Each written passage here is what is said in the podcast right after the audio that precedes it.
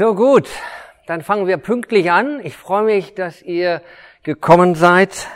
Äh, so, so vor zehn Minuten dachte ich noch, okay, äh, wir, aber natürlich, man kommt pünktlich, so zehn Minuten vorher als Verantwortlicher ist man ein bisschen früher da und dann geht man immer so durch diese Gefühle, so wer wird denn wohl kommen? Aber es freut mich, dass der äh, Saal ja nicht gefüllt, kann man nicht sagen, aber die Stühle zumindestens gefüllt sind und wir noch ein paar Stühle nachgestellt haben. Mm, wir nehmen das ja auch auf, also von dem her, das hoffen wir, dass der ein oder andere, der auch verhindert ist, das äh, dann hinterher vielleicht noch anhören kann. Wir wollen uns auch jetzt schon mal für heute, aber auch für die Zukunft an einen klaren 60-Minuten-Takt halten. Eine Stunde.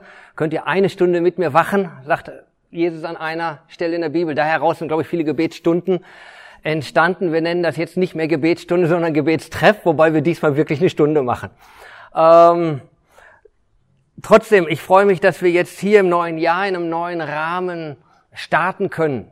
Wir haben den Termin gewechselt, wir haben den Raum gewechselt, wir machen einiges anders und das machen wir ganz bewusst, damit man einfach mal ein neues Blatt aufschlagen kann. Das alte war gut und das alte war bewährt und das hat auch viele Jahre durchgetragen, aber es ist einfach von Zeit zu Zeit was Neues dran. So, wir haben jetzt ja ähm, Enkel, ne? Das ist eine tolle Sache. Und äh, die Kleinsten sind jetzt aber auch uns im Haus. Und ähm, man entwickelt man, nein, nicht, nicht entwickelt, wir erleben die Entwicklung dieser Kinder. Und so von Zeit zu Zeit ist was anderes dran. So, wenn man die immer im Kinderwagen lassen würde, würde das wahrscheinlich große Probleme äh, für die machen. So, dann gibt's dann vielleicht schon mal so Gehhilfen oder so.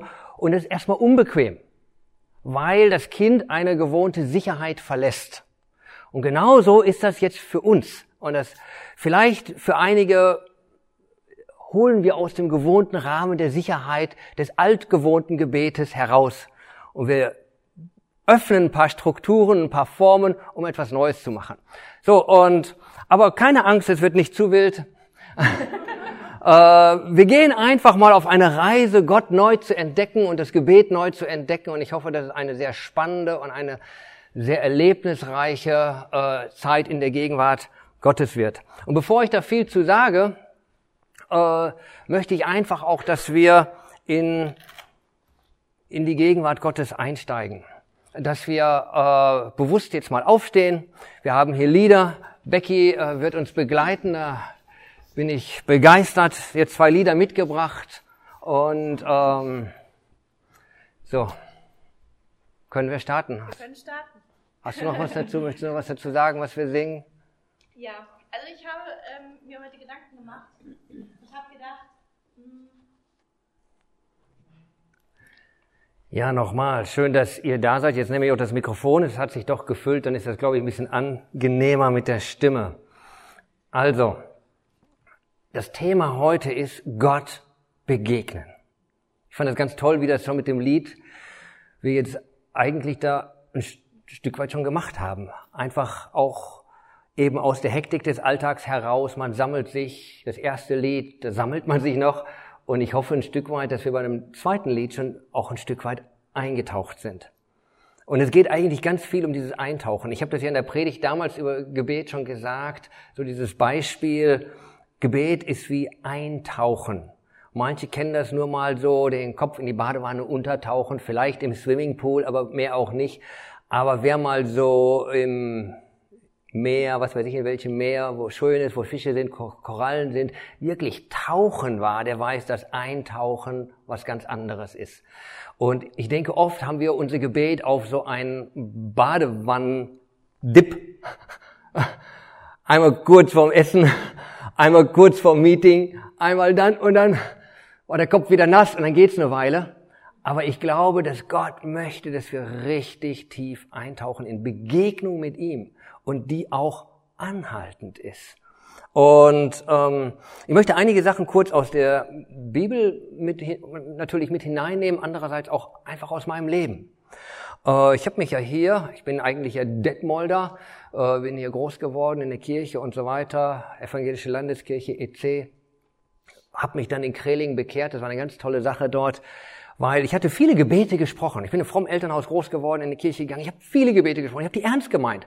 Aber ich hatte den Eindruck, die gehen nicht weiter als zur Decke.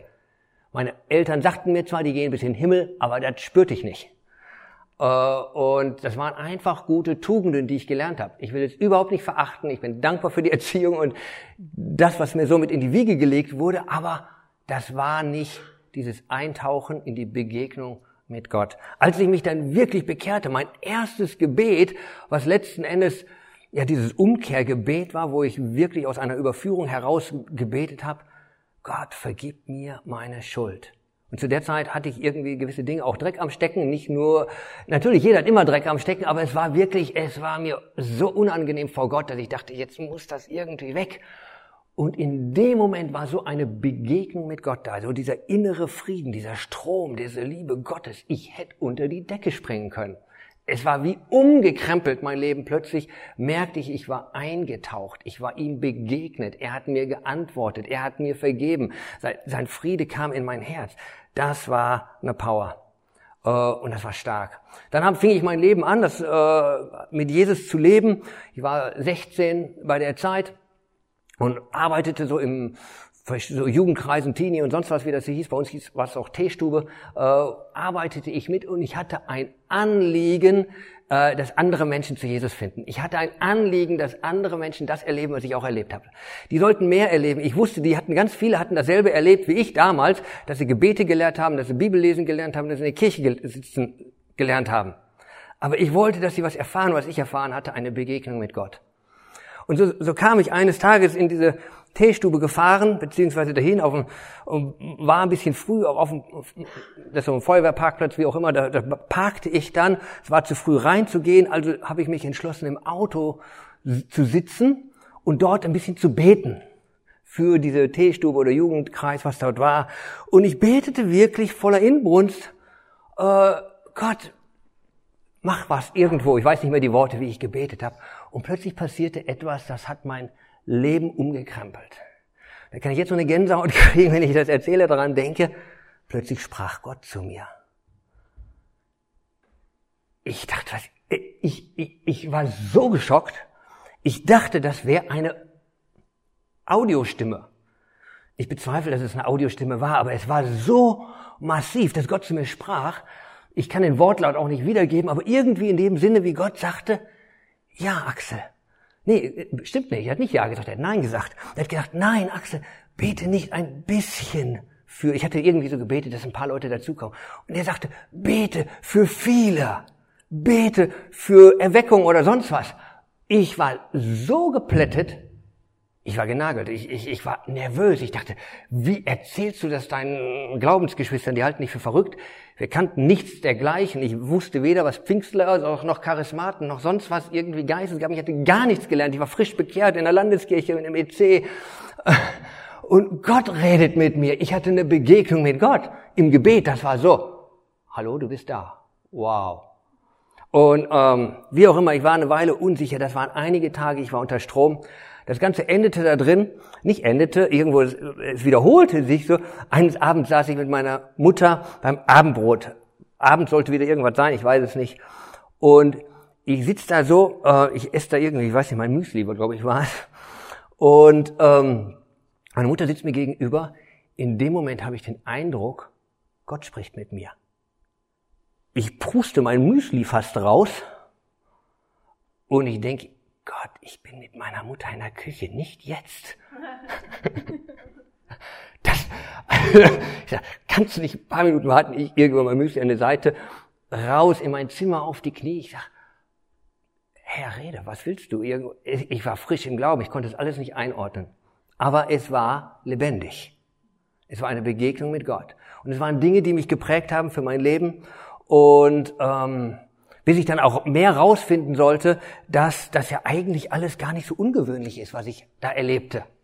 Dass das ja eigentlich die ganze Bibel voll ist mit so einem Zeugs, ne?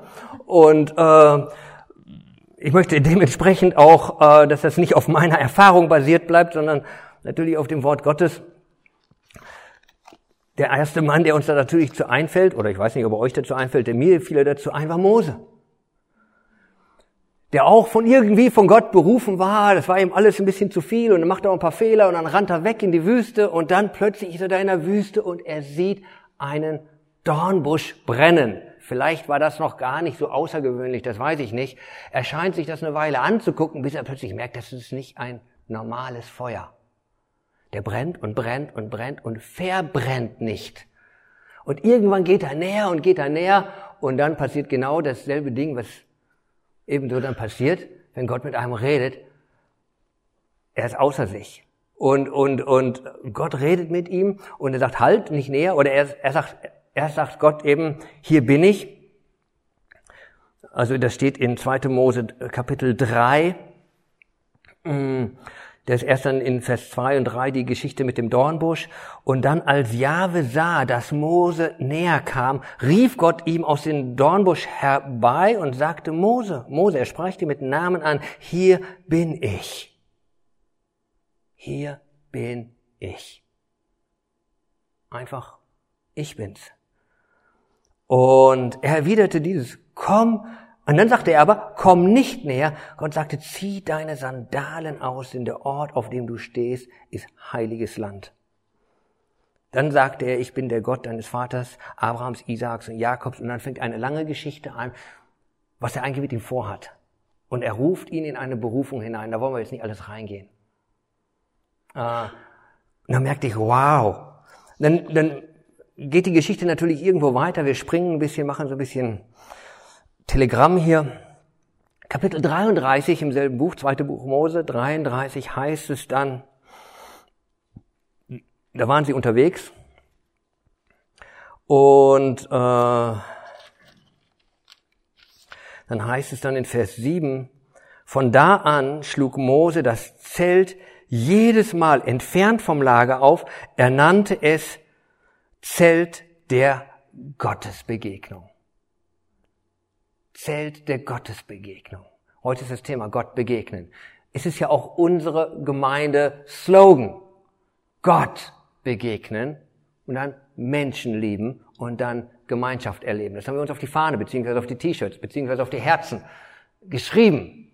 Also sollten wir auch beim ersten Anfang Gott begegnen. Nicht Religion praktizieren, nicht Gesetze ausüben, nicht Katechismen auswendig lernen oder sonst was, sondern Gott begegnen. Ich kann damit was anfangen. Äh, ich sehne mich dennoch mehr danach. Mm. Er nannte es Zelt der Gottesbegegnung.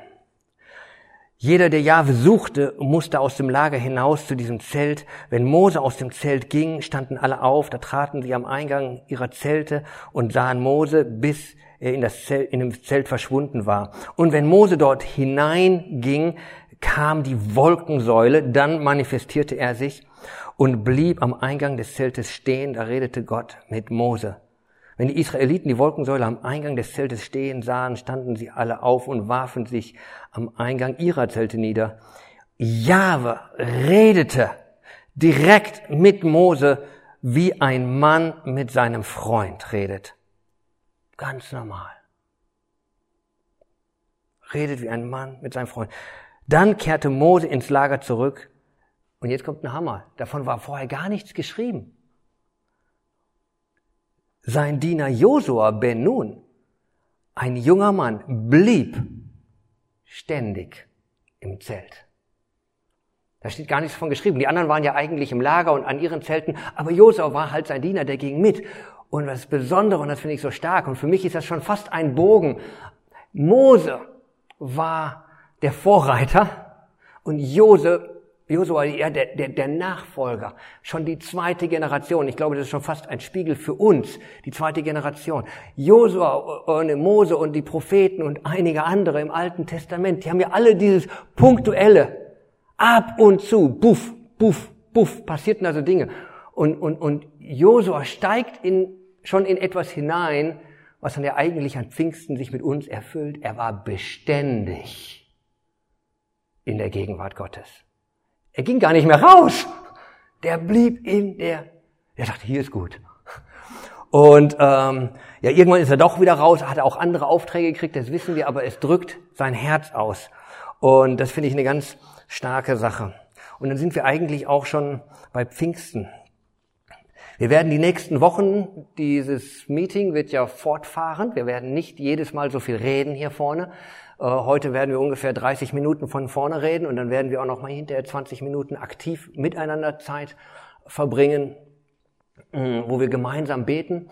Die anderen Male werden wir noch mehr beten, äh, aber trotzdem mit einem biblischen Ansatz natürlich. Und wir werden die nächsten Male bis wir das nächste Seminar haben, äh, dann immer wieder auch mit so ein paar Gottesbegegnungsgeschichten aus dem Alten oder Neuen Testament einsteigen, damit wir das wirklich praktizieren, ne? Damit wir das da wirklich reinkommen, damit wir das leben können. Äh, und ich will gar nicht lange die ganzen Passagen aus der Pfingstgeschichte lesen. Ich will sie nur einmal ganz kurz anreißen und dann in einigen Worten nochmal einiges dazu sagen. Als der Pfingsttag anbrach, waren wieder alle an einem Ort zusammen und plötzlich setzte vom Himmel her ein Brausen ein. Ein, ein Klang wie Tösen eines heftigen Sturms erfüllte das ganze Haus, in dem sie waren. Sie, sah, sie sahen etwas, das wie Feuerzungen aussah und sich zerteilte und sich auf jeden einzelnen von ihnen setzte. Alle wurden mit dem Heiligen Geist erfüllt und fingen an, in fremden Sprachen zu reden, so wie es der Geist ihnen eingab. Und dann fängt eigentlich eine lange, lange Geschichte an einer betenden Gemeinde. Einer betenden Gemeinde, die beständig im Gebet war, die verstanden hatte, dass die Stiftshütte jetzt eigentlich in ihnen war dass das Zelt der Begegnung nicht mehr außerhalb des Lagers war, sondern direkt da.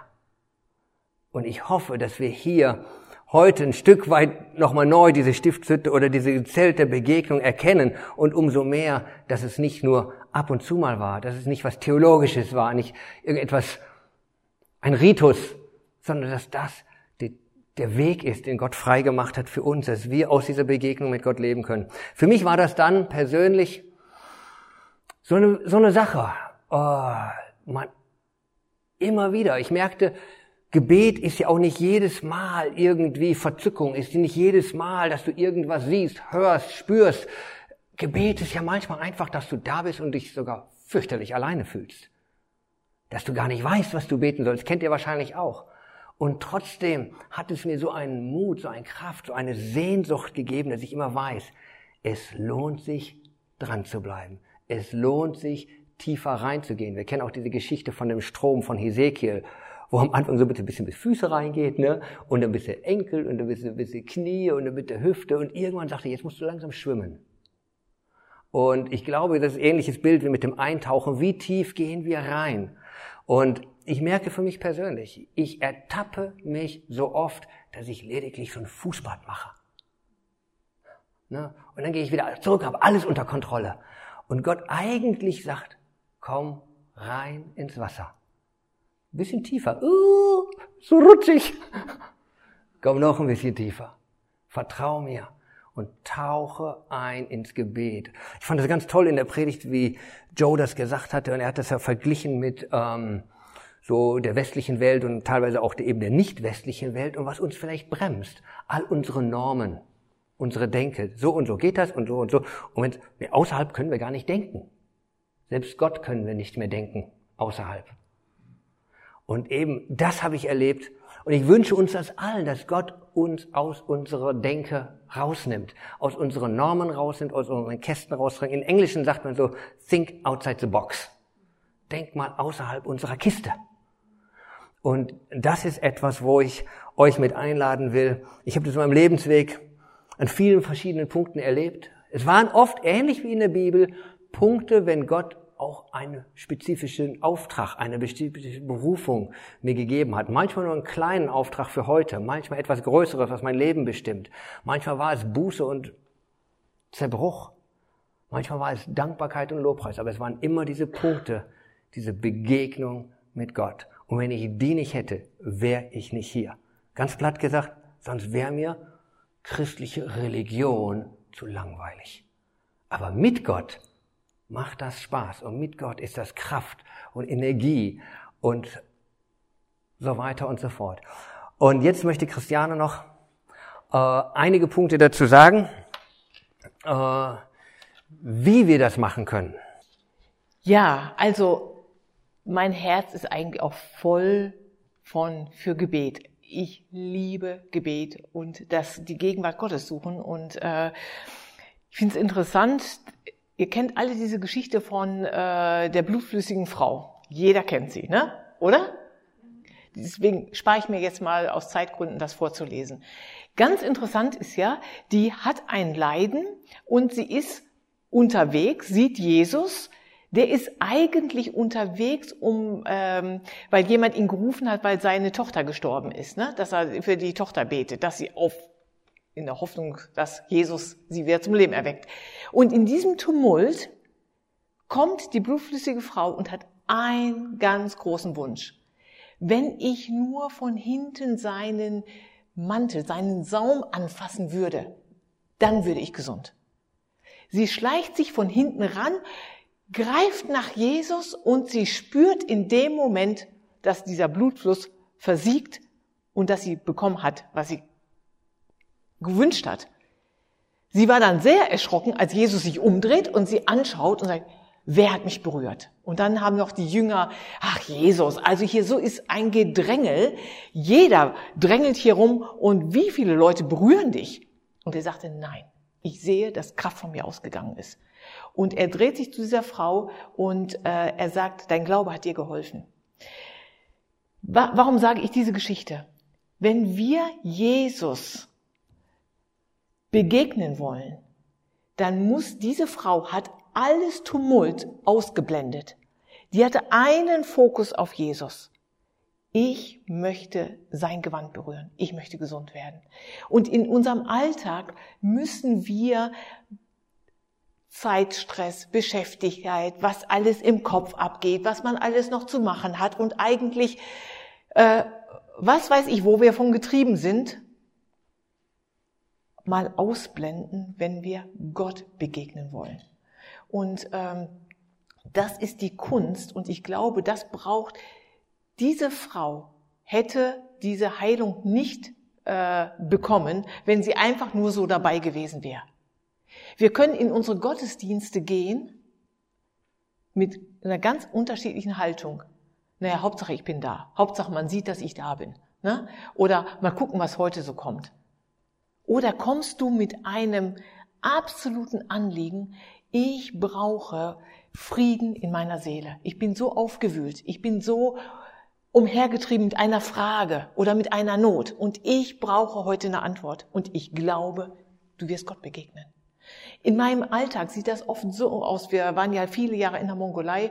Ähm, nehmen wir jetzt mal ein Beispiel von da. Wir waren verantwortlich für dieses Riesenwerk.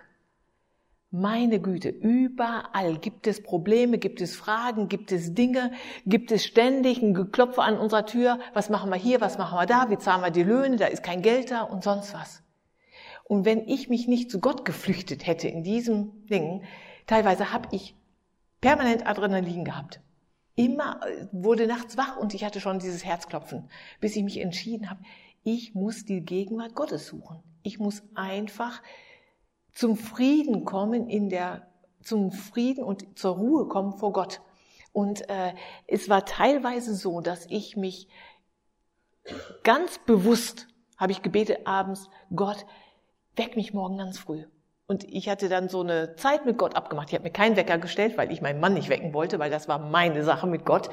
Ähm, ich konnte nicht abwarten. Ich bin oft schon vorher wach geworden und dann runter um fünf in meine Küche, Tür zu.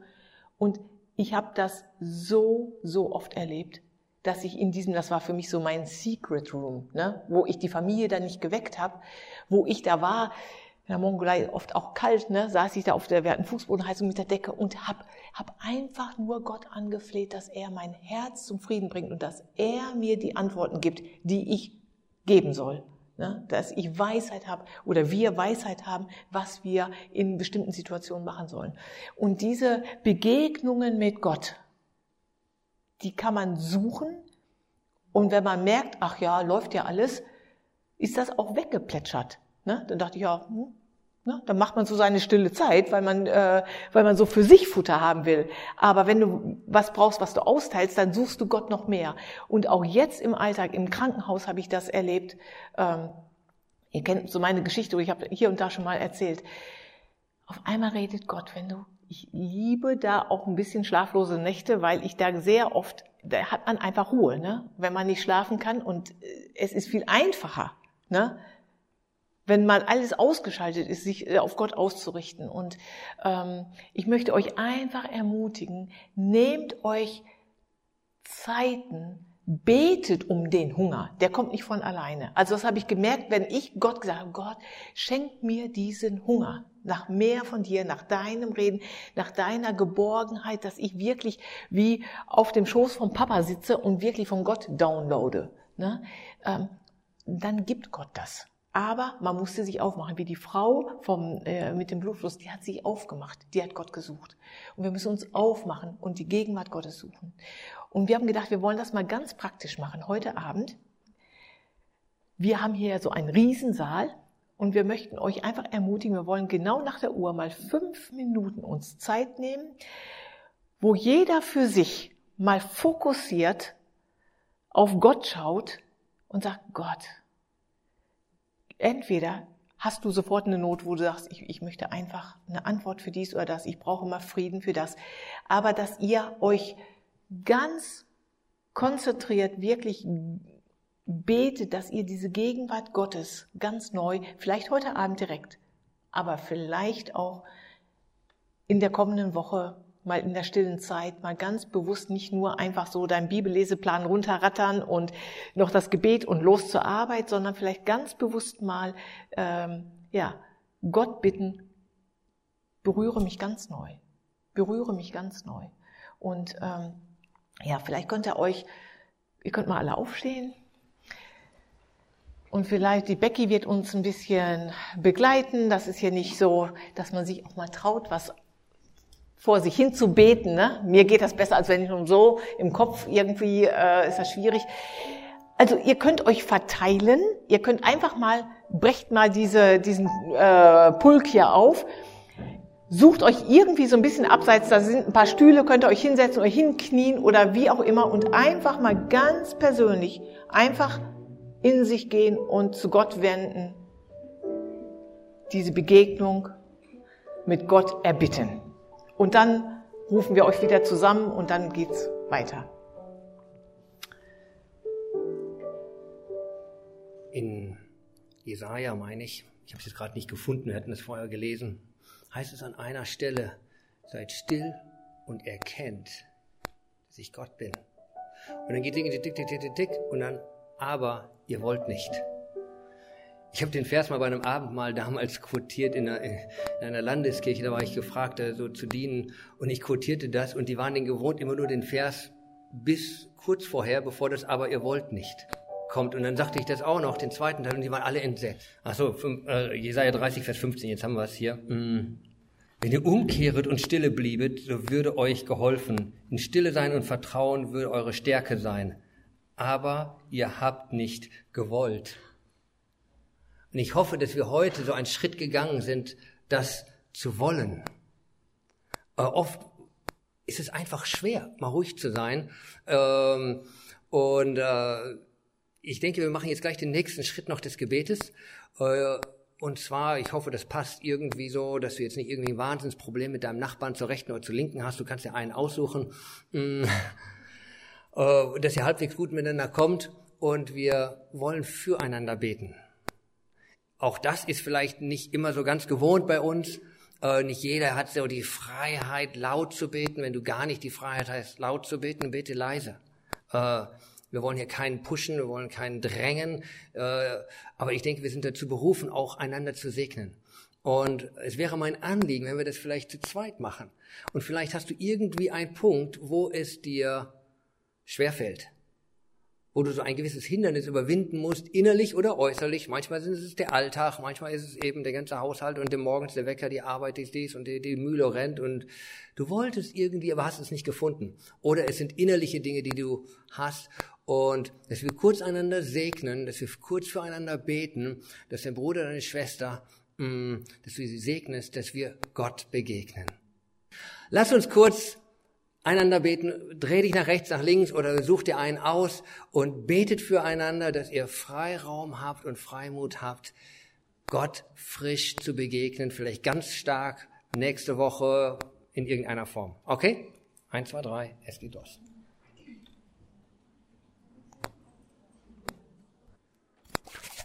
So, es ist still geworden. Ihr habt schön gebetet, zumindest habe ich so im Hintergrund brrr, so ein Ge Gebrummel gehört, das ist schön. Letzten Endes wissen wir, dass wir diese Menschen zu lieben, nicht irgendwie in einer Hollywood-Liebe, nicht in irgendeiner anderen, nur einer sozialen Barmherzigkeit oder netten Nachbarschaftsliebe, sondern aus der Liebe Gottes sie zu lieben, das kommt natürlich aus der Begegnung Gottes. A, dementsprechend suchen wir selbst diese Liebe, diese Begegnung zu Gott, damit wir die Menschen der Liebe lieben können. Aber mein absolutes Anliegen ist, und ich glaube an die, wirklich an die übernatürliche Kraft Gottes, die sich auch an Orten manifestiert. Und ich wünsche mir nichts sehnlicher, und ich glaube, dass das so ist und auch so sein wird und auch schon geschieht, äh, dass diese Kirche, auch wenn wir im neuen Bund leben, wo der, wo er sich nicht nur in der Stiftshütte manifestiert, sondern in uns, trotzdem gibt es Orte, an denen Menschen einfacher diese Begegnung mit Gott haben. Und so, dass wenn die Menschen, neue, alte, junge, wie auch immer, wie sie durch die ganze Gesellschaft gestrickt und durch die Gemeinde gestrickt sind, wenn sie hier auf unser Gelände kommen, wenn sie in den Gottesdienst kommen, wenn sie in die Jungschar kommen, wenn sie in die Jugend kommen, wenn sie, was weiß ich, in welche Kreise, jetzt könnten wir alle Kreise und Dienste durchgehen, dass sie kommen und eintauchen und irgendwie merken, und wir haben das von Zeugnissen schon gehört, Leute kommen das erste Mal hier rein und sagen, hier ist irgendwie was anders. Irgendwie bin ich hier zu Hause. Kennt ihr, ihr habt die Zeugnisse gehört.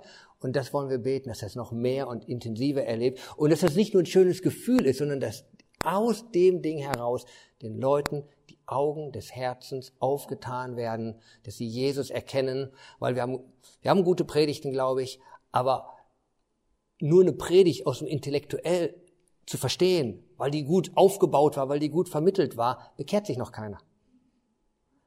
Sondern aus der Gegenwart Gottes, wenn klack die Augen des Herzens aufgehen, wenn Menschen Gott begegnen. Und jetzt können wir nochmal zu zweit zusammen beten, dass äh, die Menschen, die hier hinkommen, eine Begegnung mit Gott haben. Die dürfen die Begegnung auch an anderen Orten haben, in deinem Wohnzimmer, auf der Straße, in der Schule oder sonst wo. Aber lass uns beten, äh, dass die Menschen durch uns ein Stück weit dahin geführt werden, Begegnungen mit ihm zu haben. Amen. Wollen wir das tun? Gut. Ja, lass uns mal aufstehen dazu, dann werden wir ein bisschen aktiver. Ähm, es gibt eine Sache, vielleicht ist das wieder ein bisschen ungewohnt und, ähm, und ich hoffe, dass ich jetzt keinen verwirre. Man, wir sind ja hoffentlich alle sehr ordentliche und respektvolle Menschen. Äh, wenn wir in Einheit beten, heißt es. Und manchmal so eine Einheit wird auch schon mal, mal durch einen physischen Kontakt verstärkt. Man kann sich zum Beispiel an der Hände fassen. Und dann so richtig so mit so einem Händedruck. Und der eine betet und der andere so richtig ja, der macht sich damit eins. Der guckt nicht in der Gegend rum, bis er dran ist, ne? und überlegt sich schon, was könnte ich beten und während der betet, sondern dass wir wirklich dieses Gebet der Einheit mal praktizieren und dass wir uns zu zweit, ja, respektvoll, jetzt auch gerade Männchen, Weibchen, ne? jetzt nicht Schmusezeit oder so, ne? nicht, dass wir, äh, nicht, dass ich hier was Falsches äh, reinsehe, sondern dass wir im Zeichen der Einheit uns eins machen über die Gebete und wenn der andere irgendwas betet, was du auch irgendwo wirklich, dann darfst du auch so ein Ja oder ein oder ein Amen oder ne, das wirklich unterstützen, ja? Das macht viel mehr Spaß, wenn man so in Einheit betet und nicht einer eine halbe Stunde, so lange beten wir sowieso nicht, aber kurze Sätze und dann so lieber zwei, dreimal wechseln, das ist interaktiv, einsmachend, kräftig und los geht's.